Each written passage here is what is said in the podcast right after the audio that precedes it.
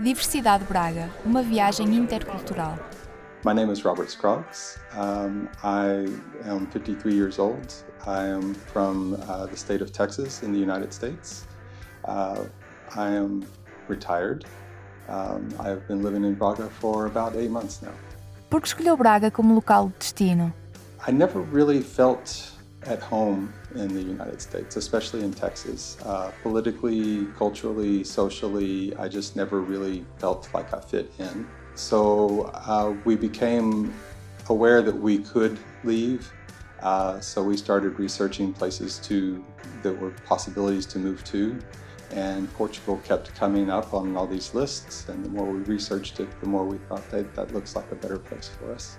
So we looked at uh, we looked at a few places in Central and South America, uh, Mexico and uh, Costa Rica, and some of those places. Uh, we we also looked in Europe. We looked at the Czech Republic, but it's too cold. Uh, we looked at uh, Greece and Italy and Spain and and Portugal. Portugal's very safe.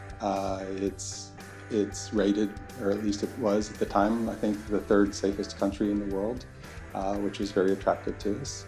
Um, the, the laws, uh, the culture, everything about it just seemed to fit. As far as Braga, we were looking mostly in the north. Like I said, I'm from Texas. It's very hot in Texas. I'm tired of being hot. So we wanted to live somewhere where it was a little bit cooler.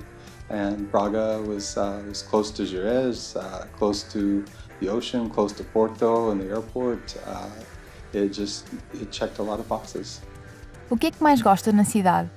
There's so much. It's uh, the history, the culture, the, uh, the, the mountains and and hills and uh, trees and uh, rivers, and it's it's close to the ocean. It's it's just a quick little 45 minute bus ride to Porto for a day trip in the big city. Uh, but there's there's so much here. There's uh, the people though is what I really like. They're very kind, very welcoming. Very friendly. O que foi mais difícil no período de adaptação? Really, it's been a very smooth transition. Um, like I said, the people are very helpful.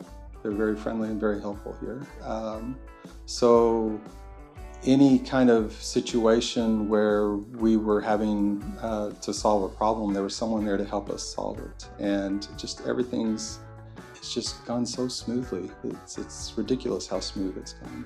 I'm, you know, I'm, I'm learning the language. I'm working on it. Uh, I have a long way to go, but I'm working on it. Um, I am learning the Portugal, Portuguese way of doing things. It's just different, but I think that learning these things, it, it keeps my brain from going stagnant. It, it's a challenge that I enjoy. Um, so it, it really hasn't been that difficult. Uh, I think it's been actually kind of fun. Quais as principais diferenças entre Braga e o seu país de origem? In the United States, everything is a competition.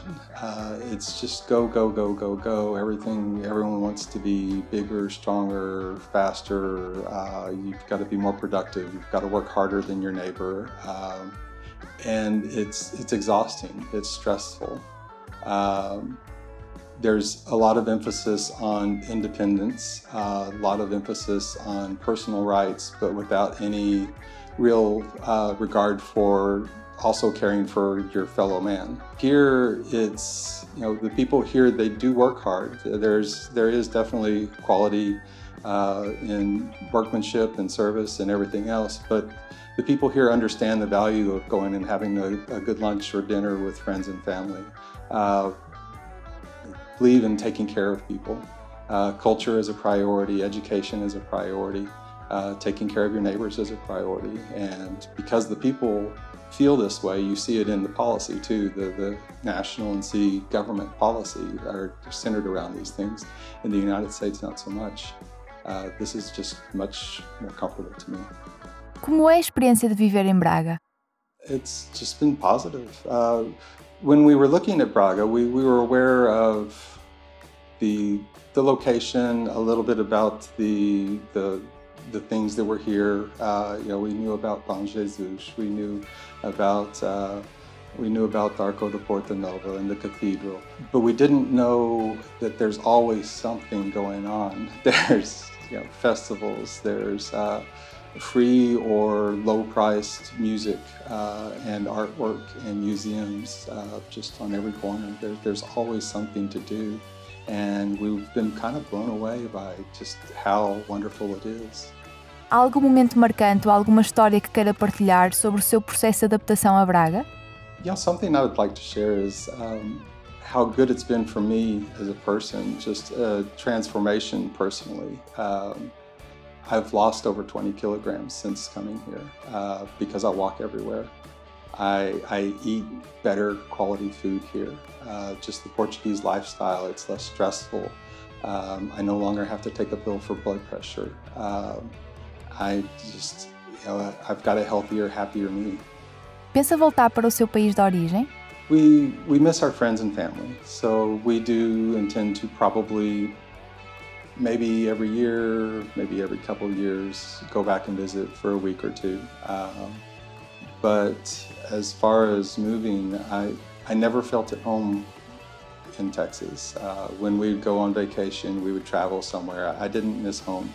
Uh, since we've been here, we, we went to London for a few weeks to house sit for a friend. And uh, you know, we missed Braga. Uh, we missed home. Home is here. Diversidade Braga, uma viagem intercultural.